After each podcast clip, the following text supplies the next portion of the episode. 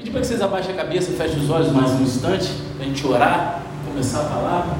Senhor Deus Pai, te convidamos a tomar o teu lugar de honra, te convidamos a conduzir nossas mentes cativas a Ti nesse instante, que a gente possa, Senhor, alcançar, Senhor, aquilo que o Senhor está preparando para nós. Que a tua palavra não venha se perder no meio das nossas dificuldades, ansiedades e angústias, mas, Pai, que nesse momento seja anulado toda angústia, tudo aquilo, toda opressão externa, Senhor.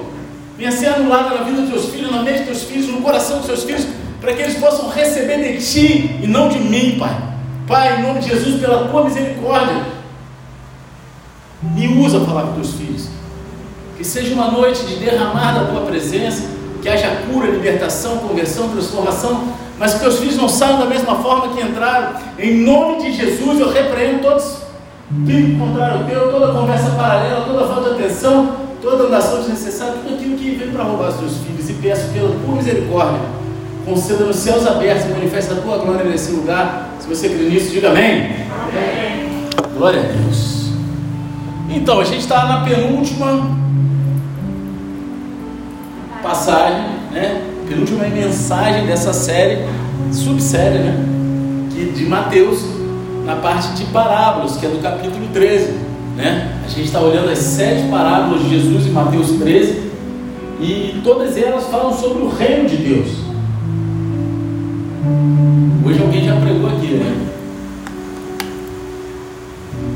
E uma das coisas que a gente viu nessa série é como Jesus ele usou coisas simples e comuns do dia a dia para falar mensagens profundas através das parábolas, amém? Elementos comuns como trigo, joio, sementes de mostarda, fermento, para ensinar verdades espirituais sobre o reino de Deus. E hoje ele continua esse padrão a usar elementos comuns de uma rede de pesca e diferentes tipos de peixes para nos ensinar sobre o fim dos tempos. Amém? Então, se você, para você entender melhor, vou pedir para que você abra a palavra de Deus no Evangelho de Mateus, capítulo 13, versículo 47. Você que for achando dar um da glória bem pentecostal, se você não tiver Bíblia, pega ela na televisão. E você que não estiver achando, abre em qualquer lugar, mas fala assim: Meu Deus! E falar em televisão, deu bom a televisão? Vai, vai, vai. Vai hoje? Caraca, a galera tá no mando, hein? E deu bom mesmo? Deu bom? Tá tudo no esquema? Glória a Deus. Que vai ter uma, agora vai ter mais uma televisãozinha lá. Dia 30, não é isso? O cara vem consertar esse ar aqui. Dia 31. Dia 31, 30 mais um. Aí ele vem aqui consertar esse ar. Aí ele vai ficar bom, né? O ambiente vai ficar mais fresquinho. E sendo que vou botar ar-condicionado na minha sala. Agora todo mundo querendo fazer gabinete, né? Isso. Todos acharam? Diz assim: o reino dos céus é ainda semelhante a uma rede que foi lançada ao mar e apanhou peixes de toda a espécie. E quando já estava cheia, os pescadores a arrastaram para a praia e, assentados, escolheram os bons para os cestos e jogaram fora os ruins. Assim será no fim dos tempos: os anjos sairão, separarão os maus dentre os justos e os lançarão na fornalha acesa. Ali haverá choro e ranger de dentes. Amém? Eu não posso falar essa passagem de choro e ranger de dentes que eu fico imaginando alguém arrancando os dentes para não ir para o inferno. Né? Porque se vai ter ranger de dente, o cara arranca os dentes e não vai ranger nada, né? Aí vai para o céu. Mas isso não adianta não, tá? Tem a ver com o teu coração, a tua fé, onde você busca viver, teu foco, a tua mente, amém? E essas sete parábolas de Jesus em Mateus 13, elas nos contam a extensão total do reino de Deus. Juntas, elas nos dizem como o reino começa, como ele cresce, os vários obstáculos ao crescimento do reino e quanto devemos valorizar o reino. E agora, hoje, com essa parábola da rede, a gente chega à consumação do reino no final dos tempos. Vocês viram que teve uma progressão de, do reino, falando todo, tudo, desde o início, todo o panorama do reino de Deus na terra, desde o início até a consumação do reino no final dos tempos, a gente chega hoje.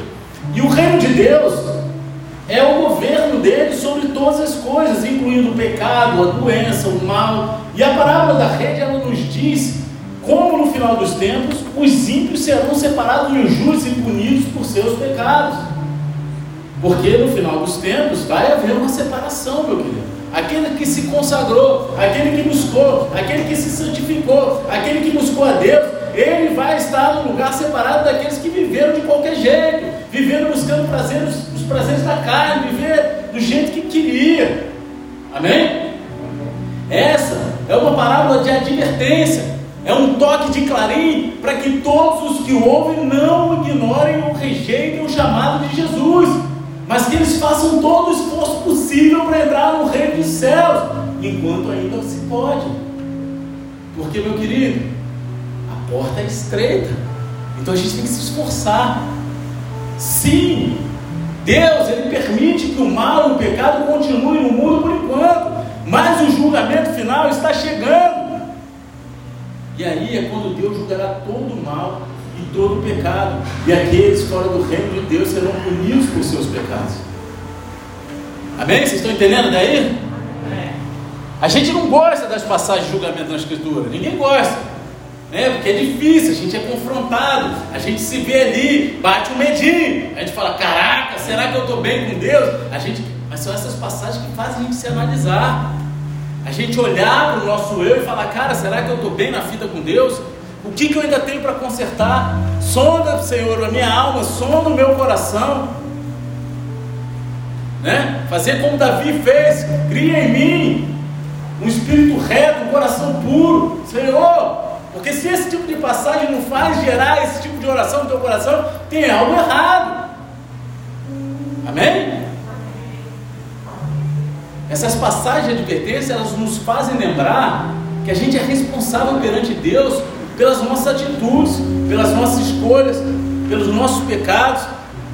Ninguém quer ser responsável por isso, né? Na é verdade, ninguém quer assumir essa responsabilidade. A gente pode não gostar dessas passagens, mas elas são essenciais para que a gente possa ter uma vida. Mexeu aí ficou ruim, cara. Pelo menos para mim aqui ficou ruim. Tava bom e ficou ruim. Não sei para vocês.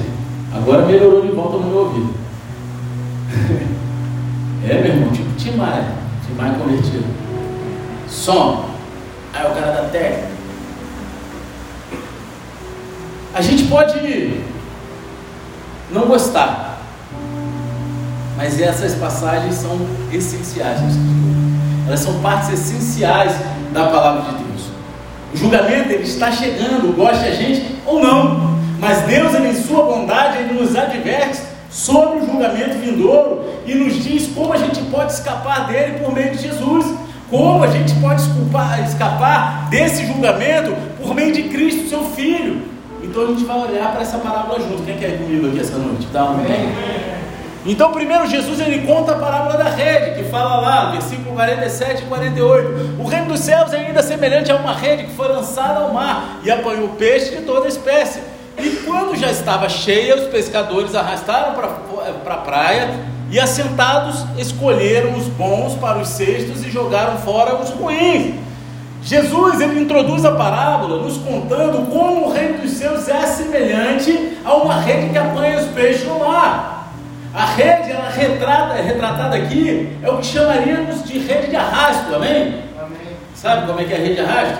Eu não sou pescador não, né? mas o pastor Rafael lá de, de Cabo Frio se amarra em pescar. Já tive a oportunidade de, de ver, quando era moleque, ia muito, eu gostava de ficar pescando, mas eu ficava irritado porque meu pai tinha casa em Cabo Frio, aí só pegava a Maria da Toca. Quem conhece Maria da Toca aqui? Peixe ruim, serve para nada, vai para fora do cesto Toca é o hino. Na época eu não sabia disso, mas já era, né? Porque eu jogava tudo fora, não presta, não dá para comer. E só serve para comer nossa isca. Né? Só serve para tirar aquilo que é o bom. Né? Então, essa era uma maneira bastante comum de pescar naqueles dias. Você pega uma grande rede, grande rede com peso nas bordas e joga. Você pode amarrar uma extremidade na praia e levar outra extremidade para a água em mar aberto, né, para o mar lá para dentro. Ou você pode, sabe, amarrar, né, ir para a água de barco e pode carregar usando dois barcos, né? Cada um pega uma extremidade e vai arrastando até a praia, vem? É assim que funciona esse tipo de rede, não é? Eu estou falando com a besteira.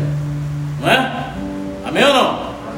Então, de qualquer forma, você arrastaria as extremidades pesadas da rede ao longo do fundo do lago, né, da lagoa lá do Mar da Galileia, vamos dizer assim, que é uma lagoa, para quem não sabe, Mar da Galileia é uma lagoa, tipo a lagoa de Araruama, amém?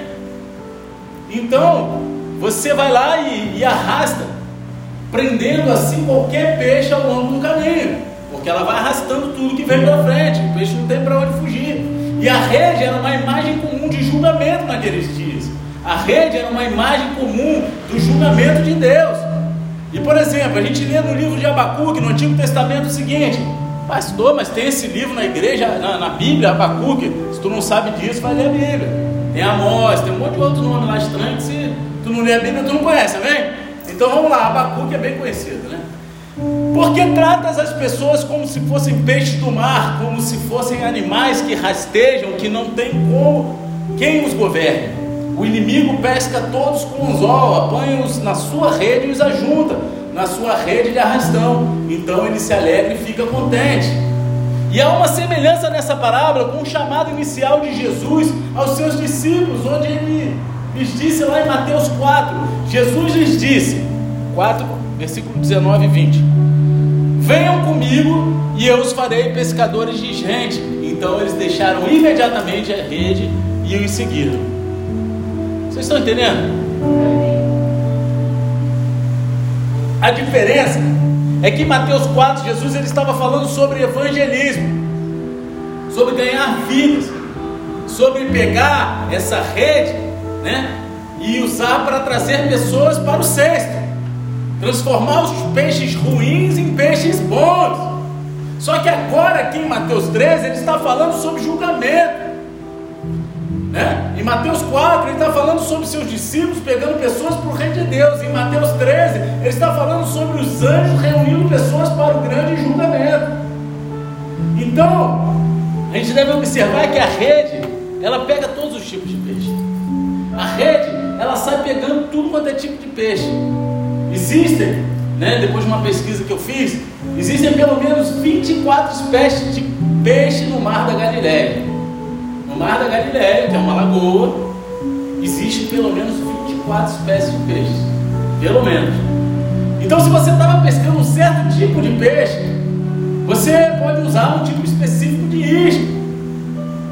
Aquela isca que o peixe prefere. Amém? Quem gosta de pescar, vai na, na loja de pesca, tem isca artificial para peixe X, para peixe tal, tem isca para pescar de noite, isca para pescar de dia, isca para pescar. Tem quanto é tipo de isca. É uma loucura. Na minha época não, a gente pegava um camarãozinho na praia, cortava o camarãozinho, ou então corrupto, não é isso? Corrupto não estou falando dos políticos, não, é um bichinho mesmo que fica na praia. Eu sei porque o nome é esse. Aí tu, pai, joga no anzol e lança. Hoje não. É, hoje tem tudo quanto é tipo. Mas aí, se você quer pegar um certo tipo de peixe, você vai com uma isca adequada para aquele peixe. Você pode usar esse tipo específico de isca. Mas aqui, a rede, ela não pega um tipo específico de peixe, ela pega todo tipo de peixe. Todas as espécies diferentes, tanto os bons quanto os ruins. Não tem escapatória. E quando a rede vem se arrastando pelo fundo, não há discriminação. Vai vir todo mundo, meu irmão. E da mesma forma, no fim dos tempos, todas as pessoas comparecerão diante de Deus para o julgamento. Foi o que eu falei no último culto, na Bíblia está escrito: todo joelho se dobrará e confessará que Ele é o Senhor. Porque isso não quer dizer que é na terra, isso quer dizer que no grande julgamento, até aqueles que vão para o inferno, antes de ir para o inferno, todos, todos, sem discriminação, vão ser levados à sala de julgamento vão estar diante de Deus, vão ser obrigados a reconhecer. Cara, eu não te reconheci, mas agora tarde demais, você é o cara. Você está entendendo? Todos vão ser levados diante dele no grande dia. Apocalipse 20, versículo 11 e 12 diz assim: Vi um grande trono branco e aquele que está sentado nele. A terra e o céu fugiram da presença dele e não se achou lugar para eles. Vi também os mortos, os grandes e os pequenos que estavam em pé diante do trono. Então foram abertos livros. Ainda outro livro, o livro da vida foi aberto e os mortos foram julgados segundo as suas obras, conforme o que estava escrito nos livros. Cada obra tua, cada palavra tua, você vai dar conta no grande dia. Ainda que você vá para o céu, aquilo que tem de palha em você vai queimar antes. Você está entendendo? Sabe quando os egípcios mandavam.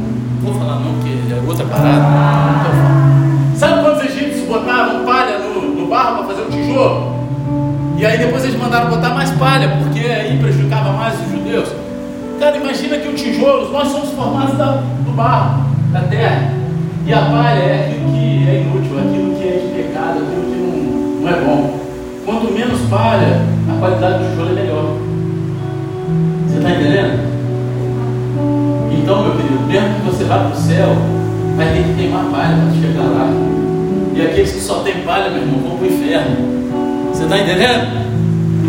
No fim dos tempos, vão todos comparecer para o julgamento, tanto os vivos quanto os mortos, tanto os grandes como os pequenos. Não vai haver discriminação nem exceção. A rede de julgamento de Deus varrerá toda a terra e ninguém escapará. Sabe aquela pessoa que você venera no Instagram, que você vai lá no YouTube lá, ela vai estar do teu lado. Pode ser que ela vá para o inferno, pode ser que ela vá para o céu, mas vai estar todo mundo junto misturado, porque a rede vai carregar todo mundo para lá. É isso.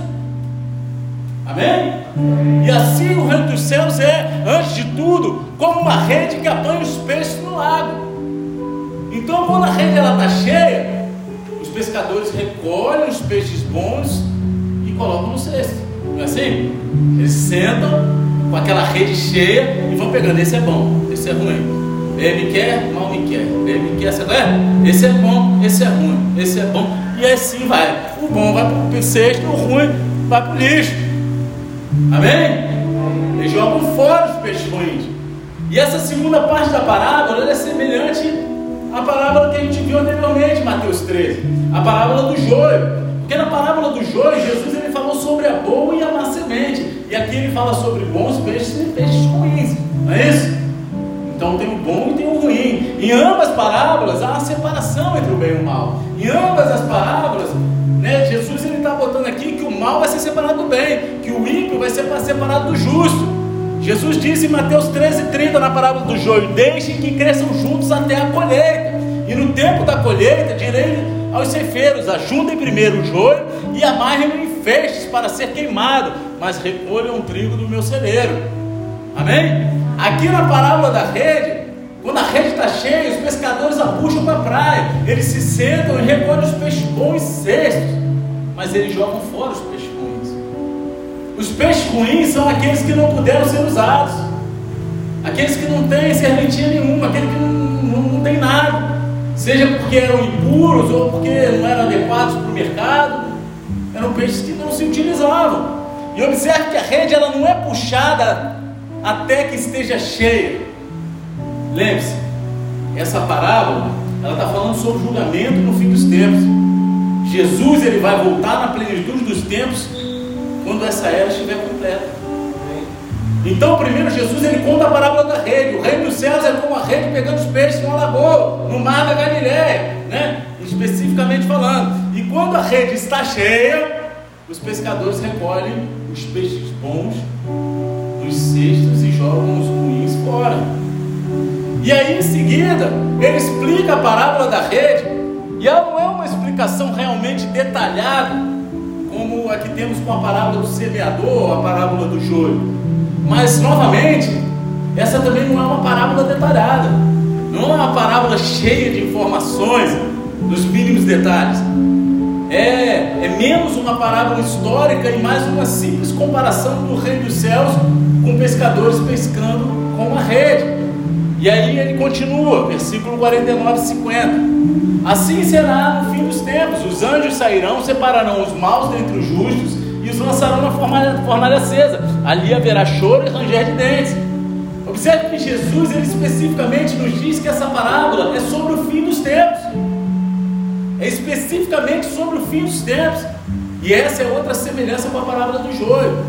Quando Jesus explicou essa parábola, ele disse sobre a colheita. Ele falou lá: o inimigo que o semeou é o diabo, a colheita é o fim dos tempos, e os ceifeiros são os anjos. Pois assim como o joio é colhido e jogado no fogo, assim será no fim dos tempos. O filho do homem mandará os seus anjos, que ajuntarão do seu reino todos os que servem de pedra de tropeço e os que praticam o mal, e os lançarão na fornalha acesa, e ali haverá choro e ranger de dentes. Então, meu querido, existem algumas semelhanças entre a parábola do joio e a parábola da rede. Amém? Concorda comigo ou não?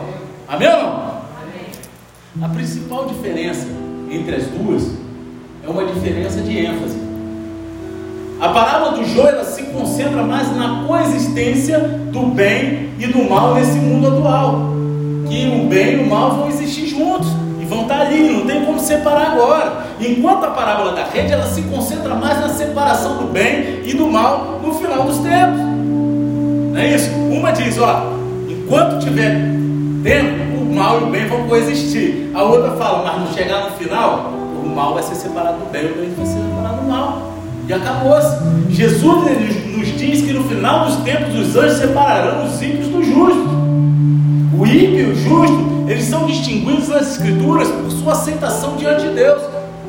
Como eles correspondem à palavra de Deus, como o coração deles é derramado diante do, de Jesus Cristo na cruz. E mais uma vez, só somos aceitos diante de Deus pelo arrependimento do nosso pecado e a nossa fé em Cristo. E assim, os ímpios e os justos aqui são aqueles que creem e os que não creem. Os crentes em Cristo Jesus e os incrédulos. Amém? Então, o papel dos anjos em separar os ímpios dos justos no fim dos tempos, né? A gente deve observar esse papel dos anjos, os anjos que vão vir e vão separar. Os anjos vão vir fazer a separação. E meu querido, não pensa que anjo é um ser bonitinho, lourinho. Tá ligado? Nego acha que é isso. Amém? Eu ia contar aqui uma visão que eu tive, mas acho que não é pertinente. Deixa parar para contar outro dia. No início da minha conversão, assim, eu, no início da minha conversão, no início da minha caminhada, e eu estava fazendo curso de líderes já. Aí teve um, um seminário da doutora Neuza Tioca para formar libertadores. Então todos os líderes de célula, todo mundo que era da intercessão, líderes de ministério, diáconos, presbíteros, estavam convocados a fazer. E eu fui amarradão, né? E com muita expectativa, orando demais. E aí no meio do louvor, cara, sabe quando parece botar um abafador no meu ouvido?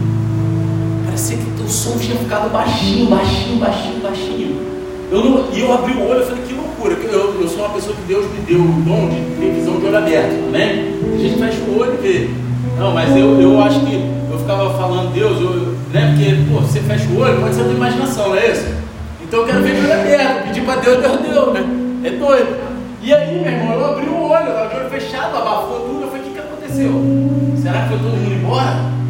Né? Aí eu abri o olho, estava todo mundo lá, lembrando, louvando, maneiro pra caramba. Eu falei, caraca, daqui a pouco eu comecei a escutar uns barulhos de ferro assim, sabe? Tipo umas espadas batendo, um bagulho doido. E um estouro, um estouro, mas tão grande, tão forte que eu nunca tinha ouvido em toda a minha vida. Que ainda tinha cabelo, tá? Que arrepiou os, todo o meu cabelo, da ponta do dedão do pé até a ponta da cabeça. Que eu fiquei assim, quando eu olhei, meu irmão, tinha um demônio todo amarrado e acorrentado no altar, que ele caiu. E na mesma hora desceu um anjo, agarrou aquelas correntes e lum, subiu. E eu de olho aberto vendo isso. E aí sumiu contemplei uma imagem assim, tipo num deserto, com sol no fundo e várias legiões de anjos marchando com espada na mão e vários anjos voando, sobrevoando. Mas não eram figurinhas bonitinhas, lourinhas, não, meu. Você está entendendo? O demônio já foi um anjo. Vocês estão entendendo o que eu estou falando? Eles são grandes, muitas vezes até assustadores. Aí tem gente que fala assim, pastor, queria ter experiência com Deus. Ora, aí daqui a pouco liga, pastor, socorro, tá fazendo barulho aqui em casa, eu vi uma criatura, não sei o que. Mas tu não queria ter experiência com Deus? Aí agora está desesperado? Não, é não. Quer ter experiência com Deus, meu irmão? Deus dá. Você está entendendo então, cara? Observe, né? Eu falei isso não tinha muito a ver com a pregação, mas Deus botou no coração de falar, vocês quiseram que eu vá falar até aí, eu falei. Vocês entenderem que os anjos, eles têm o papel de fazer a separação no final. Os anjos são boladão, meu irmão, são criaturas celestiais, grandes. Né? E aí, no fim dos tempos, eles vão vir fazer a separação de tudo, do bem e do mal, separar os ímpios dos justos. E isso concorda com os outros ensinamentos de Jesus no Evangelho de Mateus. Por exemplo, Jesus diz lá em Mateus 24, versículo 31: E ele enviará os seus anjos com um grande som de trombeta, os quais reunirão os seus escolhidos dos quatro ventos, de uma a outra extremidade dos céus.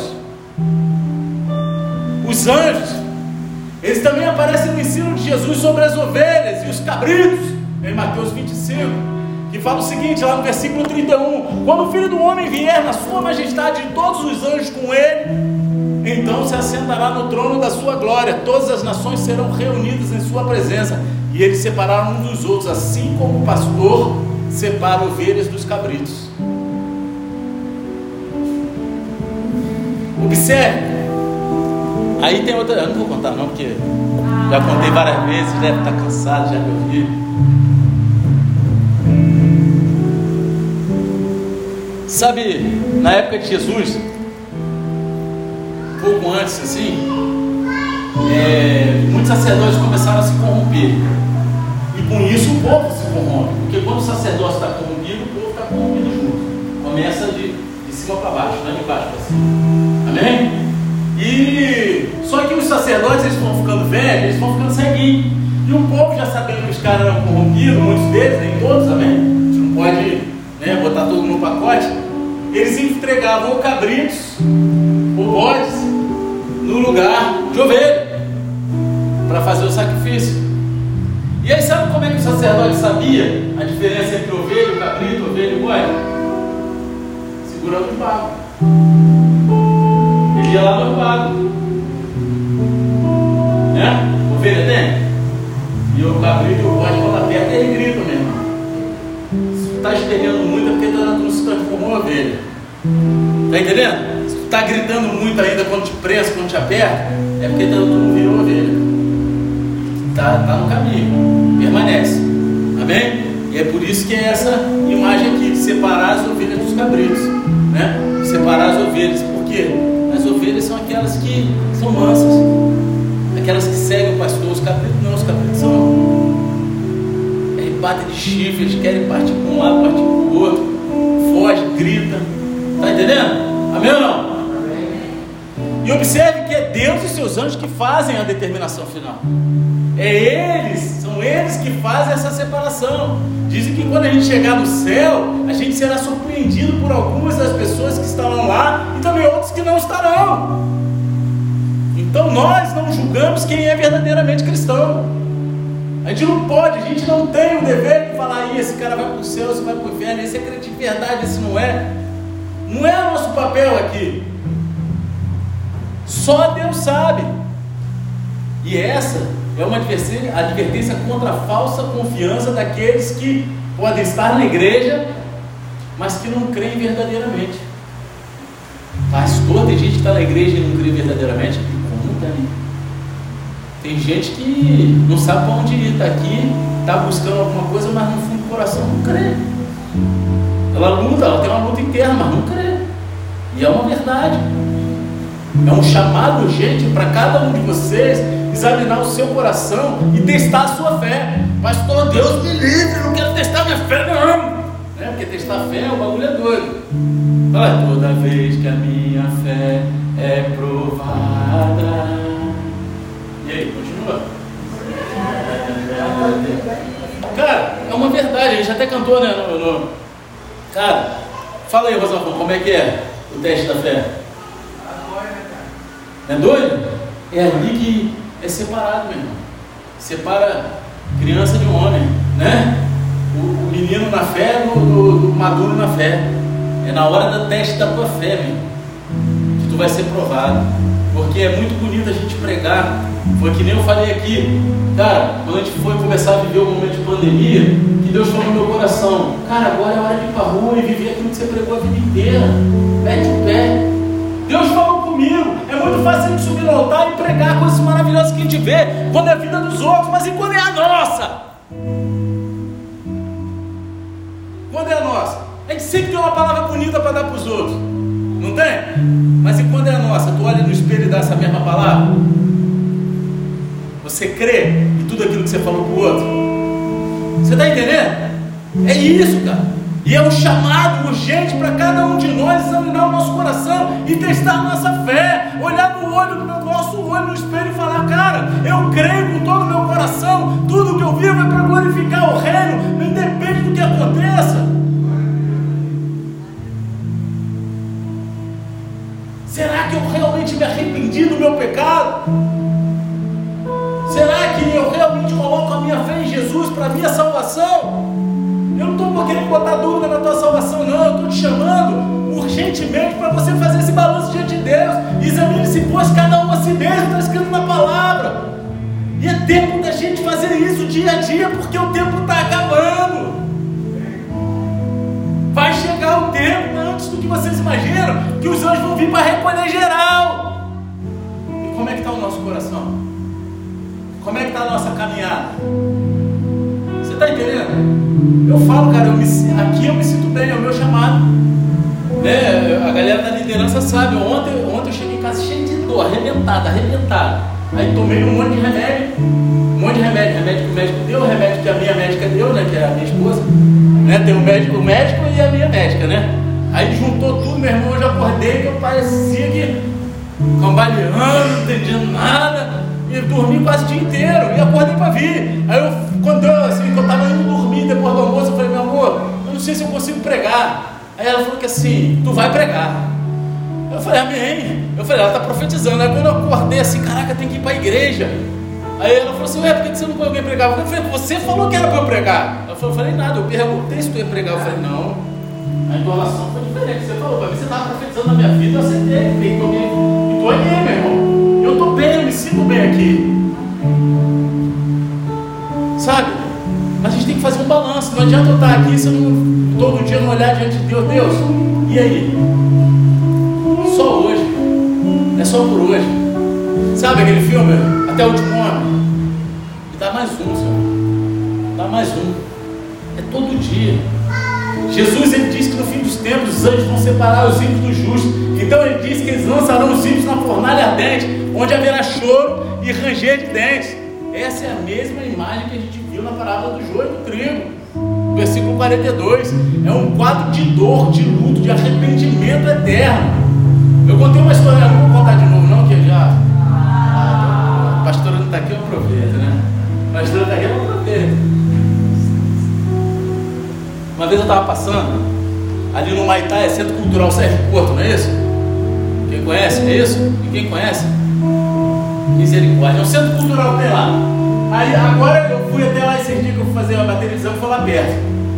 É, aí eu vi, tá, tá, não tem mais painel nenhum, mas antigamente era costume lá, o paredão do, do centro cultural, mudava periodicamente uma arte, né? E um artista plástico lá e fazia, pintava um painelzão. E aí tem uma vez que a gente estava parado no trânsito e eu fiquei olhando, era assim uma imagem que o cara que desenhou, ele viu o inferno. E ele retratou o inferno. É espiritual, tenho certeza. Era um lago, era um lago assim, tipo dentro de uma caverna, mas era de, de lava, fogo. E as pessoas todas desesperadas se amontoando uma na outra, elas nuas assim, né? Meninos, né? Assim, criança, é criança não, mas adolescentes, pessoas idosas, tudo se amontoando nas pontas das pedras ali, um empurrando o outro, tentando subir. Eu olhei aquilo e eu falei assim, meu, você está vendo? Ela falou, é um inferno, já tinha visto, eu falei, é um inferno. É um inferno. Sabe? Vai ser assim lá, cara. Não vai ter como se arrepender do inferno. Porque o tempo de se arrepender é agora. Quando estiver lá, já era sofrimento eterno. Deus está te dando oportunidade no pouco tempo que você tem de vida. Em pouco tempo que eu digo, uns vivem mais, outros menos, mas a, a média é 80 anos. E pela eternidade, 80 é pouco. Deus ele nos dá a oportunidade no nosso pouco tempo de vida decidir no lado certo. Porque quando chega no grande dia, o lado já foi escolhido em vida. E aí, se tu for pro lado ruim, você está no colo do capeta, é isso que você vai viver. É cada um por si. Ninguém aguenta. Você está entendendo? A gente encontra imagens semelhantes a essa no livro de Apocalipse, no final, lá do Novo Testamento, onde a gente lê, versículo 14 e 15, o capítulo 20, que diz assim: Então a morte e o inferno foram lançados no lago de fogo. Essa é a segunda morte, o lago, o lago de fogo. E se alguém não foi achado inscrito no livro da vida, esse foi lançado no lago de fogo. Você sabe o que, que é? Morrer eternamente num lago de fogo é triste, não tem escapatória, não tem refrigério. Tanto é que a imagem que Jesus põe do rico e do Lázaro, pô, pede lá para avisar, não sei o que, não, então pelo menos molha o dedo na aguinha que põe aqui, meu irmão, imagina, não tem água. Você sente sede, você vai lá na trás um bebedouro com água geladinha. Eu sinto sede aqui, ó, água com gás, maravilhoso.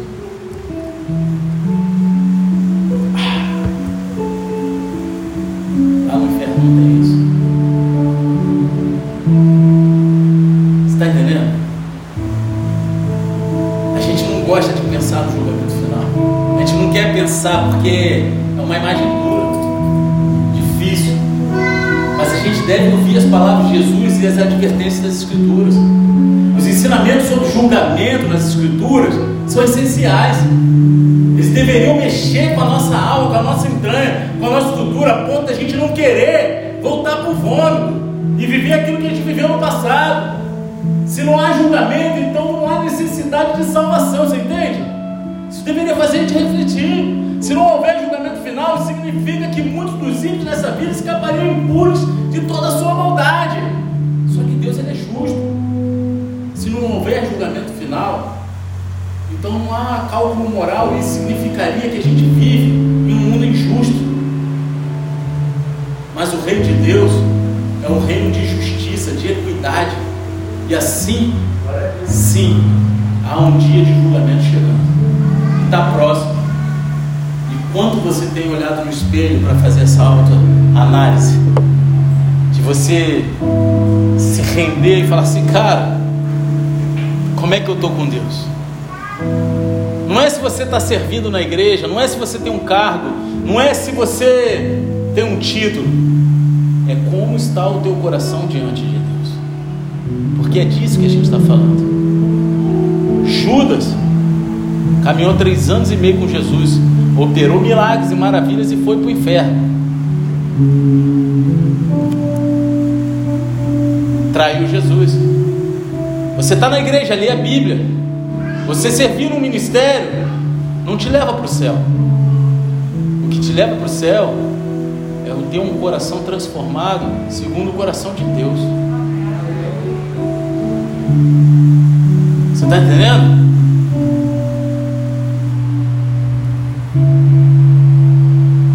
O ensino de Jesus da parábola da rede é claro. No final dos tempos, os anjos vão separar os ímpios dos justos. Eles lançarão os ímpios na fornalha, onde haverá choro e ranger. E Jesus, ele acabou de compartilhar todas as sete parábolas do reino e agora ele encoraja os discípulos a ensinar essas parábolas aos outros. Ele primeiro garante que eles entendam as parábolas. Ele vem e fala. Então Jesus perguntou, versículo 51, vocês entenderam todas essas coisas? E eles responderam sim. Vocês entenderam todas essas coisas? Eles responderam sim. Lembre-se de que as parábolas elas são projetadas tanto para ocultar quanto para revelar. Não é isso? As parábolas elas se destinam a esconder a verdade daqueles cujos corações estão endurecidos para com Deus. E são feitas para revelar a verdade espiritual para aquele cujos corações estão abertos para Deus. Amém? Ela tem, ela é de mão dupla. E Jesus ele pergunta aos discípulos se eles entenderam todas essas coisas. E eles respondem: Sim, Senhor, nós entendemos. Jesus ele aceita a resposta. De pronto. Os caras responderam: Sim, tá bom. Eles podem não ter entendido tudo naquele momento, mas ele está convencido de que eles entenderam os principais ensinamentos do reino em suas parábolas. Quem se lembra aqui da primeira parábola que a gente viu nesse capítulo? A parábola do semeador. Você se lembra qual foi a principal diferença entre a semente que cresceu no solo bom e as outras sementes que caíram no solo ruim? Jesus ele disse lá no versículo 23: Mas o que foi semeado em boa terra é o que ouve a palavra e a compreende. Esse frutifica e produz a 100, a 60 e a 30 por um. A semente que cresce em boa terra, ela representa aqueles que ouvem e entendem a palavra de Deus e põem em prática. E por quê? Você botando em prática, você vai frutificar. Não adianta você só fazendo a boi gordo de Cristo. Vem na igreja, se alimenta, se alimenta e não compartilha. Jesus, primeiro ele certifica que os discípulos entenderam as parábolas, para que eles possam sair Vocês entenderam? Ele pergunta: vocês entenderam? E ele sim.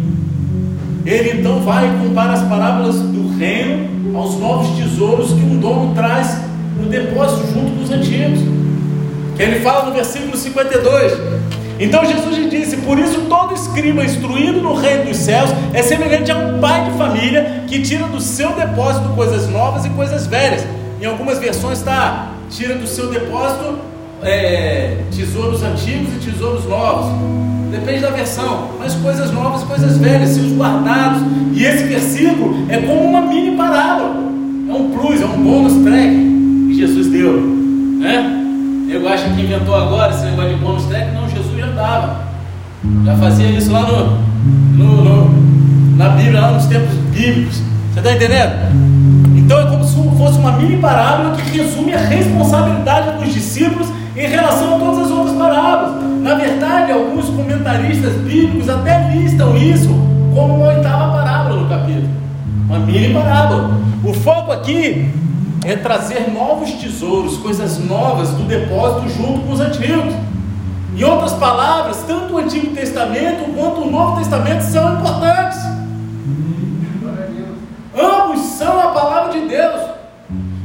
Ensinamentos mais antigos sobre Deus e o reino ainda são valiosos e verdadeiros. Só que agora a gente precisa acrescentar a eles esses novos ensinamentos sobre o reino. Amém? A gente precisa acrescentar esses ensinamentos de Jesus. Os ensinamentos mais recentes, eles não substituem os ensinamentos antigos.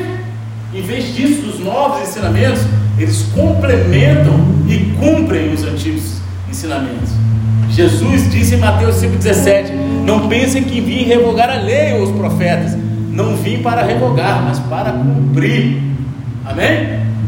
Um mestre da lei que conhece só o Antigo Testamento, ele só pode ensinar a lei. Mas aqueles que conhecem o Novo Testamento, eles também ensinam a fé em Cristo e a graça de Deus dada a nós através de Jesus. Observe que na mini parábola do depósito, Jesus coloca os novos tesouros antes dos velhos tesouros. O novo vem primeiro porque são pessoas do Novo Testamento. Jesus veio e por isso sempre apresentamos o Antigo Testamento à luz do Novo Testamento. Amém? Não é isso, sim ou não? Observe, isso aqui é importante. Está prestando atenção? Observe que o, pai lá, o dono, ele não guarda os tesouros no depósito, mas ele os traz para os outros verem. Ele não guarda, esconde, deixa trancada sete chaves. Está no depósito, mas ele traz para todo mundo ver. Somos chamados a compartilhar aquilo que a gente aprende com os você aprende sobre o reino de Deus não apenas para si mesmo, mas para compartilhar essas coisas com as outras pessoas. Porque se você vem aqui, recebe, você lê a Bíblia, tem conhecimento, você não compartilha isso, meu querido, você vai ser cobrado. Porque a gente foi chamado a compartilhar.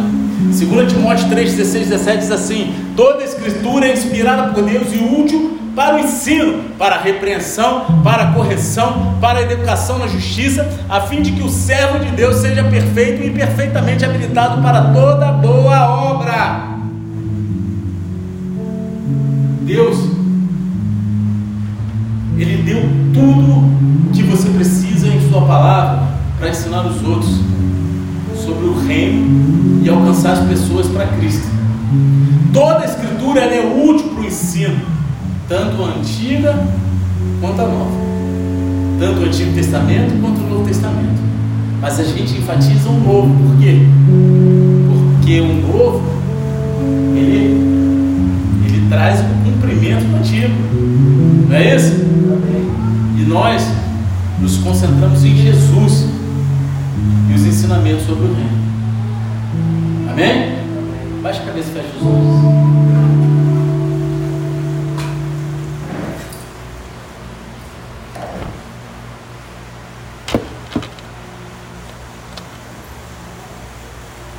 A parábola da rede, ela conclui as sete parábolas dos reinos, dizendo que vai acontecer no fim dos tempos. No final dos tempos, os ímpios serão separados dos justos e serão punidos por causa dos seus pecados. Tanto o Antigo quanto o Novo Testamento falam do fim dos tempos, quando os ímpios serão punidos. E meu querido, Jesus ele está voltando, ele está chegando. E quando ele vier, o mundo, da forma que conhecemos, não vai existir mais. A grande rede de arrasto de Deus vai varrer a terra e ninguém vai escapar. Todos os grandes e pequenos vão estar diante do trono e vão ser julgados de acordo com as suas obras. A punição pelo pecado vai ser séria e severa. Tem pessoa que peca, vacila e tem medo de voltar para a igreja. Dura coisa é estar diante de Deus sem se arrepender desse pecado. Nenhum homem pode fazer nada por você. A gente está aqui para cuidar, para tratar e não para julgar. Aqueles que rejeitam Jesus vão experimentar a dor eterna, luta e arrependimento. Somente aqueles cujos nomes foram encontrados escritos no livro da vida do Cordeiro vão ser salvos. E assim, agora, é hora de tomar a sua decisão diante de Cristo. Vai ser tarde demais depois que você morreu, depois que Jesus voltar. Agora é a hora da salvação. Porque quando Jesus voltar, será a hora do julgamento. Porque Deus, Ele vai fazer uma divisão. Então você deve tomar sua decisão agora, não amanhã. Porque o amanhã pode não existir, meu filho. Você confiou em Jesus para a sua salvação? Você creu com todo o teu coração? Se não, eu quero te exortar, te encorajar, te convidar, te acolher. Venha hoje para Jesus. Ele te ama. Ele morreu por você. Ele está esperando por você. E o que, você está esperando? Se você está aqui dentro essa noite e você, você nunca entregou a tua vida para Jesus, ou você entregou e tem vivido à margem do que, daquilo que você confessou, gostaria de te encorajar a ficar de pé no teu lugar, botar a tua mão no coração. Você quer entregar a tua vida para Jesus essa noite? Fique em pé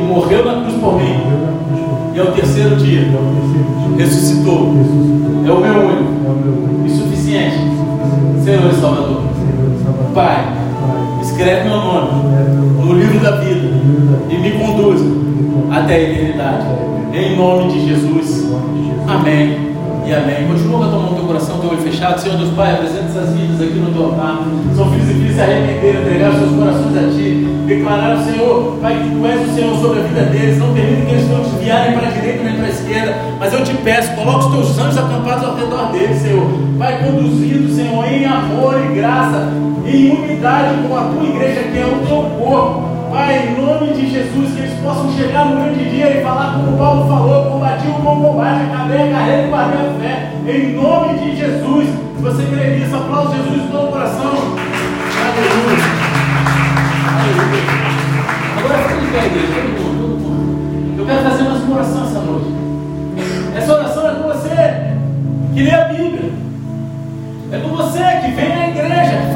Parte do ministério. Você tem um cargo, tem um título ou não.